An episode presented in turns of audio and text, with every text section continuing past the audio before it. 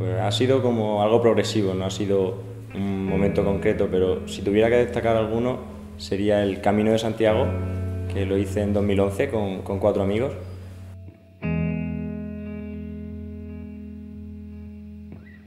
Bueno, mi vivencia aquí en Madrid me ha ayudado mucho y en concreto la JMJ de, de Cracovia. Supuso un cambio porque ha sido el primer evento donde junto a un amigo me vi liderando un grupo en el que íbamos 90 personas, entonces pues, fue como la transformación de vivir la fe hacia adentro, el, signo de vivirla hacia afuera y de, la evangelización. Antes de la, de la JMJ, los vídeos que hacíamos formaban parte de Given Faith, un proyecto que empezaron tres amigos. Y antes de la JMJ no formábamos parte todavía de Jóvenes Católicos. Entonces fue a raíz de unos vídeos eh, que hacíamos en la, en la, JMJ en los que contábamos diariamente cuál era nuestra experiencia. Sobre todo cuando, cuando lo hacen personas que antes estaban muy despegadas de la fe y lo ves que son amigos tuyos y que se empiezan a acercar a Jesús, es muy bonito, un momento muy bonito. Ahí fue donde en esos vídeos se vio reflejado que, que, podíamos formar parte del proyecto de jóvenes católicos y, y por eso luego contaron con nosotros para, para la fusión de jóvenes católicos y, y Given Faith. Y yo particularmente, eh, mi colaboración se basa en escribir artículos cuando, cuando me lo pide el equipo. Hechos concretos y puntuales y en esta página web eh, de Jóvenes Católicos pues tenemos ya cerca de 200.000 seguidores.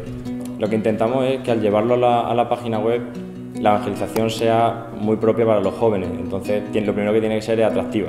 Es decir, que siempre buscamos que el título sea muy atractivo, que, que sea incluso chocante, que la, que la foto también impacte. Son números muy grandes que en principio pueden asustar porque uno cuando escribe un artículo pues se siente inspirado o hace oración para escribirlo bien, pero nosotros nuestra fe por medio de un artículo tenemos que, controlarla de alguna manera porque nos sigue mucha gente. Entonces, eh, por un lado es una, una, gran esperanza y una gran ilusión, pero también es una gran, una gran responsabilidad.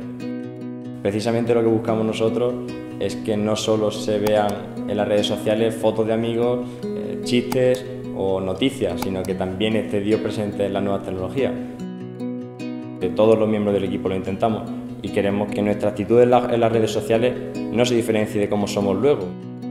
Realmente consideramos que este tipo de apostolado es necesario y muy necesario en la sociedad de hoy porque entendemos que se tiende en España y en el mundo occidental a olvidarse de que Dios existe.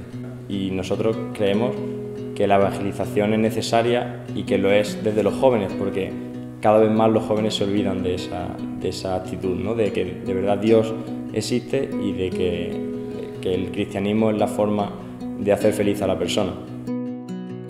Caminante, empieza el día y el sol entrega